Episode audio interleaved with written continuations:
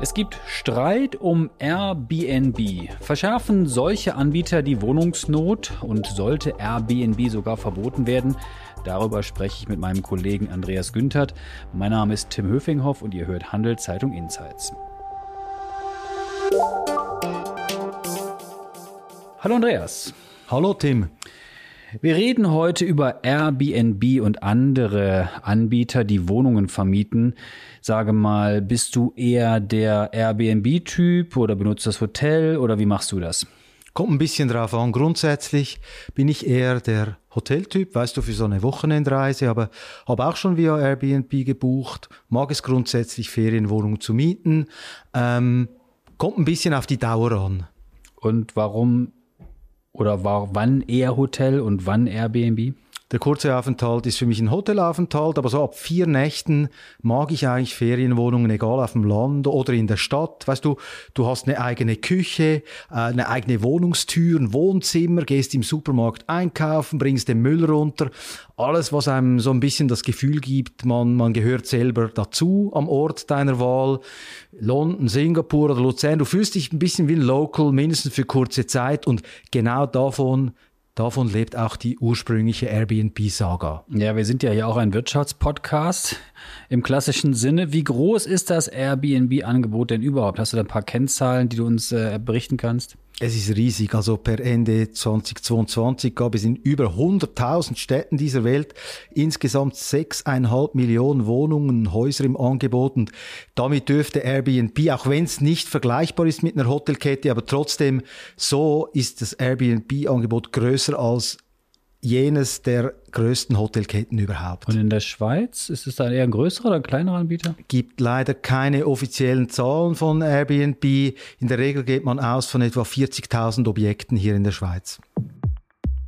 Diese Folge wird von Schroders Schweiz präsentiert. Schroders ist einer der ersten Vermögensverwalter, der in seinen Portfolios auch Naturrisiken berücksichtigt. Was der Schutz unserer Natur mit Geldanlage zu tun hat, erfahren Sie auf schroders.ch.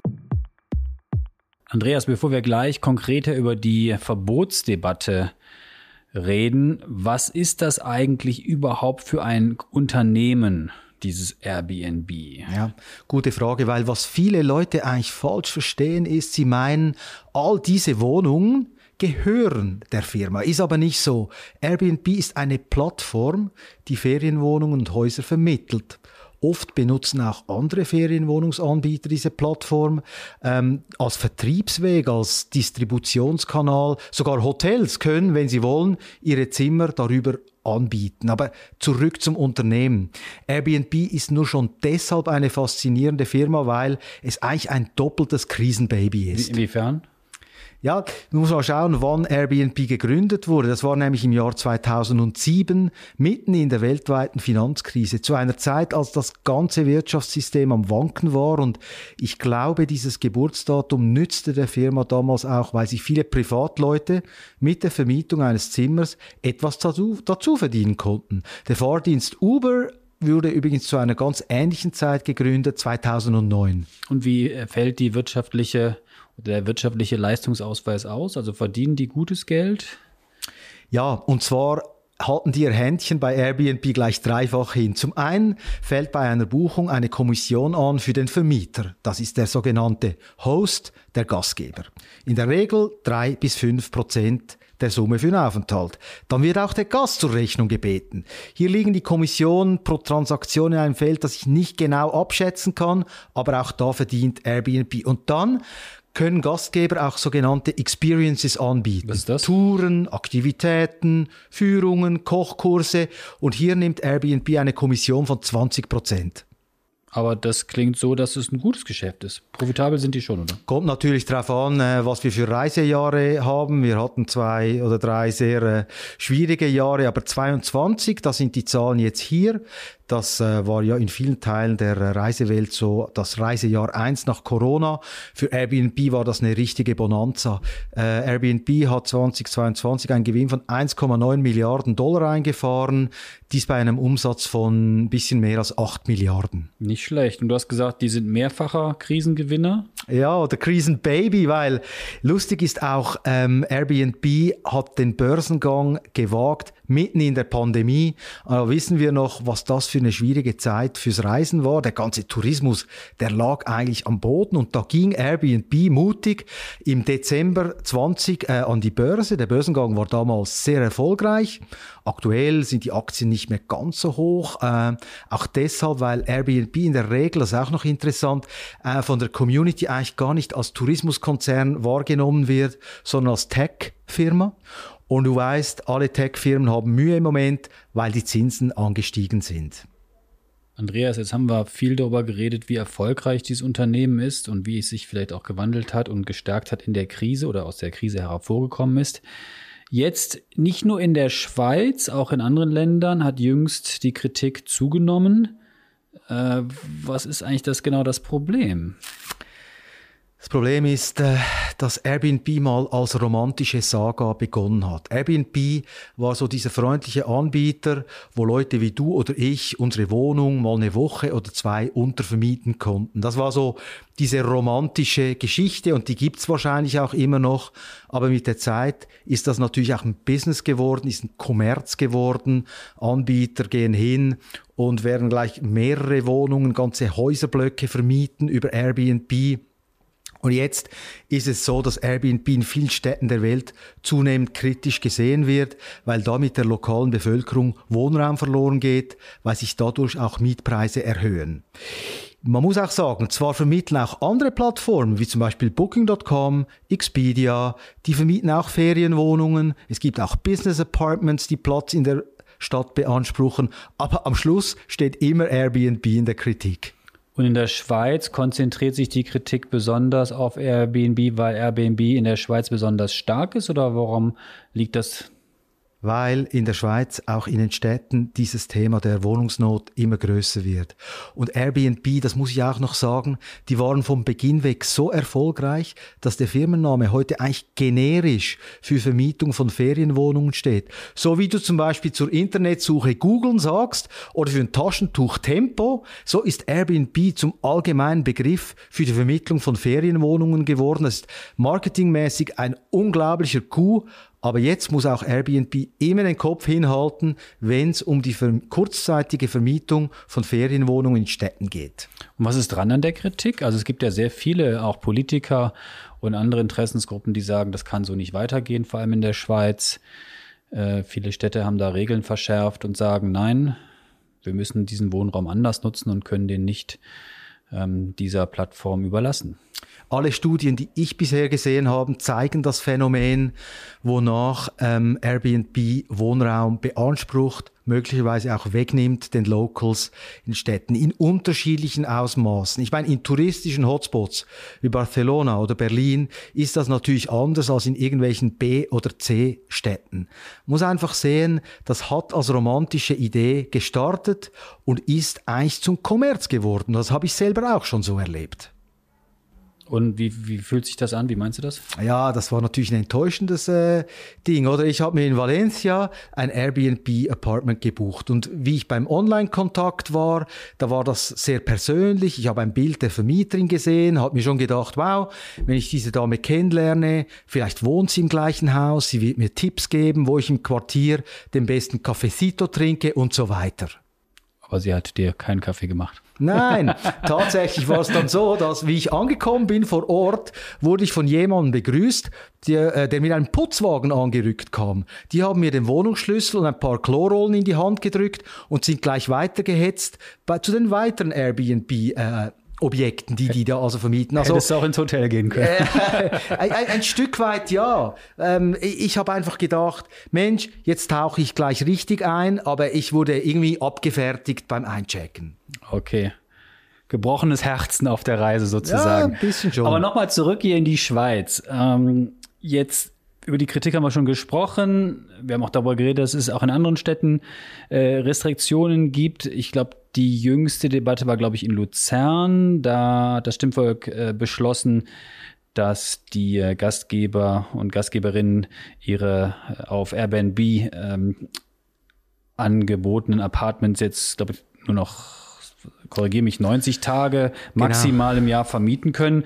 Äh, wie kam es zu diesem Abstimmungsergebnis? Weil da muss ja schon viel Stimmung auch gegen dieses Unternehmen da gewesen sein, dass so viele Leute so, sich so entschieden haben. Ja, diese 90 Tage, oder das ist natürlich so, äh, wenn du ein gewerblicher Anbieter bist, wenn du da eine kommerzielle Lösung haben willst, das wird dich killen, weil du willst natürlich dann deine Apartments ganzjährig äh, äh, vermieten. Und ich denke einfach, diese Mischung aus städtischer Wohnungsnot und Airbnb, was so ein, was so ein beliebtes Ziel ist, das hat da total funktioniert.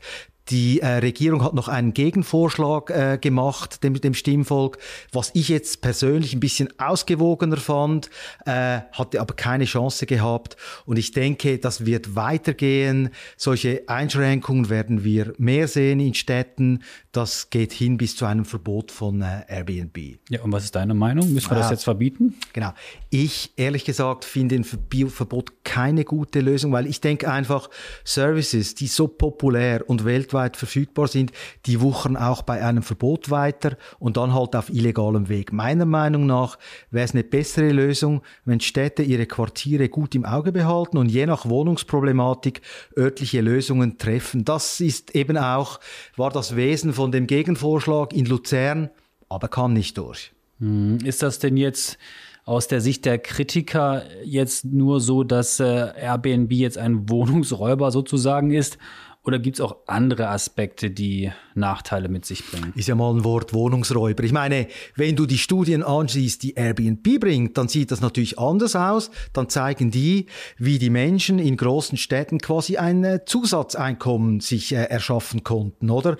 Immer noch so im Rahmen der romantischen Uridee. Ich denke, dass Airbnb auch Wohnraum schaffen kann. Zum Beispiel während der längeren Abwesenheit eines Mieters oder als erste Wohnungsanlaufstelle für Menschen, die neu in die Stadt kommen. Da ist Airbnb eine einfache Lösung für eine erste Bleibe. Hat sich dieses Unternehmen eigentlich im Vorfeld oder auch sonst in den letzten Wochen und Monaten mal konkret in diese Debatte selber eingebracht oder waren die eher still und haben gesagt, ja, die können da in der Schweiz mal schön abstimmen, interessiert uns sowieso nicht?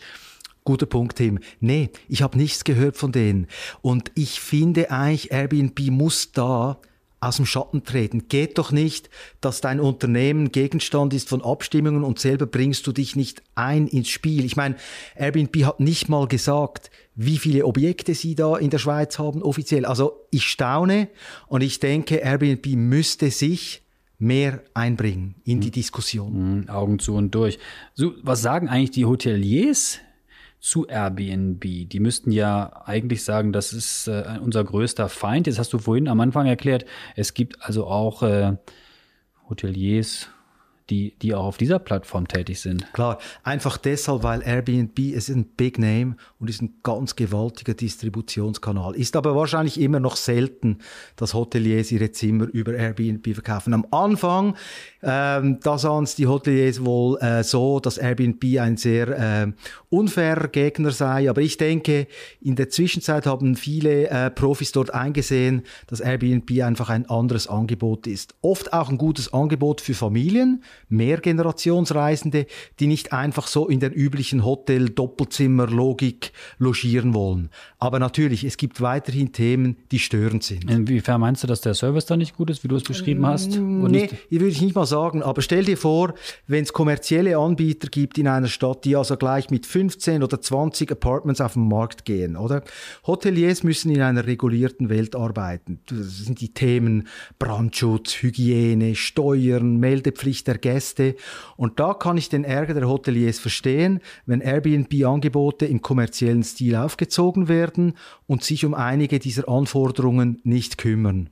Und über einen wichtigen Aspekt in der ganzen Airbnb-Diskussion haben wir noch gar nicht gesprochen. Welchen denn? Ja, eben.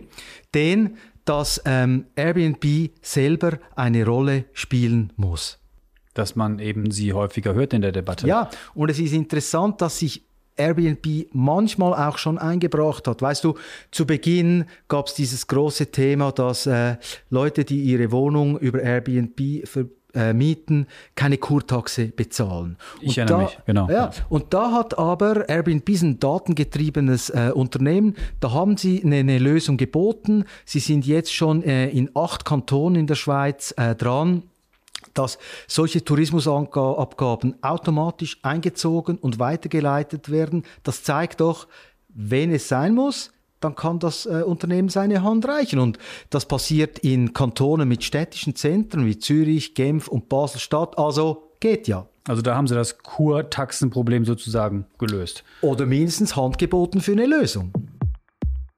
Diese Folge wird von Schroders Schweiz unterstützt. Wie Schroders Nachhaltigkeit in seinem Investmentprozess integriert und Fortschritte misst, erfahren Sie unter schroders.ch.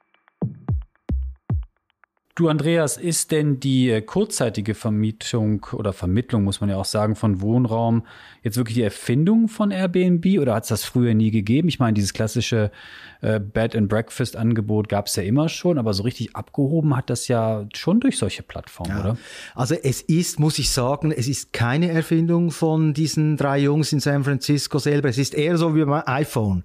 Handys gab es vorher schon, dann kam Apple, hat die Teile besser und cooler gemacht und dann ging es erst richtig los. Und so war es auch bei Airbnb. Wer hat es erfunden dann, das äh, Sharing? Auf die Gefahr hin, Tim, dass ich jetzt in so ein Ricola-Sondersetting des Wer hat's erfunden abrutsche. Die Schweizer waren früher dran als Airbnb. Und weißt du, wie viel früher? Nein. 40 Jahre. Okay, und, und wer denn? Da gibt es ein Unternehmen, Schweizer Unternehmen namens Interhome, das wurde 1965 gegründet und die haben sich früh zur Aufgabe gemacht, Ferienwohnungen von privaten Besitzern und Touristen zu vermieten. Interhome gibt es immer noch, das ist heute eine Tochter der Hotelplangruppe, aber sie sind weiterhin in diesem Geschäft tätig. Und warum heimst, ist jedenfalls so mein Eindruck jetzt, äh, Airbnb den ganzen Ruhm ein und äh, vereint viele Anfragen und Vermittlungen und Interhome, ich weiß jetzt nicht, sind die groß, sind die klein, sind die an die Wand gedrängt oder? Ja, Airbnb hat dieses ganze Thema halt vor allem sehr städtisch gedacht, oder? Da ging es weniger um, äh, sag ich mal, äh, Wohnungen in der Lenzer Heide oder in Gstaad oder so, sondern sie haben von Anfang an Fokus auf die Stadt gehabt und sie sind als branchenfremdes Unternehmen reingekommen. Sie haben gewisse Konventionen der Branche aufgebrochen. Früher hieß Ferienwohnung Du kannst nur gehen, wenn eine Woche, Samstag bis Samstag. Airbnb hat das tageweise gemacht und sie waren damit, glaube ich, näher dran an den Bedürfnissen der Gäste. Und dann konnten sie natürlich zu von Beginn weg mit dem Internet als elektronischem Riesenpropeller arbeiten. Die haben das, die, die, die haben das richtig gut gemacht von Anfang an. Und am Schluss ist es natürlich immer auch so eine Art Trade-off. Interhome hat zwar nicht den ganzen Ruhm eingefahren, aber ich glaube, im Moment sind die auch froh drüber, dass sie nicht so am Pranger stehen Kein wie Airbnb. Podcast, genau zum Thema Interhome, man wird Interhome verboten. Nein, nein, das wollen wir natürlich nicht äh, debattieren. Aber darf man denn eigentlich als Mieter jetzt äh, seine Wohnung einfach so vermieten und jetzt bei, ich sag jetzt mal Interhome oder Airbnb oder wie sie alle heißen, anbieten? Gut. So viel ich weiß, taucht das Wort Airbnb nirgends im Schweizer Mietrecht auf. Und vielleicht ist es auch nicht in jedem Kanton gleich. Alles, was ich höre, ist, als Mieterin oder Mieter, hat man grundsätzlich das Recht, seine Wohnung oder Teile davon zu untervermieten. Man muss den Vermieter darüber informieren. Das ist der Knackpunkt dann. Äh, genau. Weil klar ist ja auch, angenommen, du wohnst an einer sehr ruhigen Lage und äh, man erlebt es jetzt in diesem Haus, dass du alle fünf Tage andere äh, Untermieter hast. Kommt die Reisegruppe aus Italien vorbei. Äh, ja, genau. äh, wenn das sehr lärmig wird, wenn das unangenehm wird, dann muss ich sagen, kann ich auch verstehen, dass ein Vermieter sagt, hey, davon will ich nichts mehr wissen. Du glaubst die Debatte ist ausgestanden oder hören wir und lesen wir da noch mehr von? Also das, nee, der Druck nee, wird zunehmen auf nee, Airbnb. Die ist natürlich überhaupt nicht ausgestanden, weil äh, ich meine, wir haben schon in einigen Städten in der Schweiz Regulierung gesehen. Wir haben diesen Erfolg jetzt von den Gegnern in Luzern. Ähm, jeder, jeder Politiker, jede Politikerin weiß jetzt, mit Airbnb, da kannst du Emotionen schüren. Ich denke, das geht weiter. Wir werden bald in Zürich so eine Offensive sehen. Und genau deshalb sage ich auch, Airbnb muss da irgendwie auf den Plan treten. Kann doch nicht sein, dass ein Unternehmen ständig äh, verhandelt wird und man selber nichts hört von den Leuten. Die müssten jetzt, finde ich, aktiv werden. Das Thema wird uns noch lange begleiten, Tim.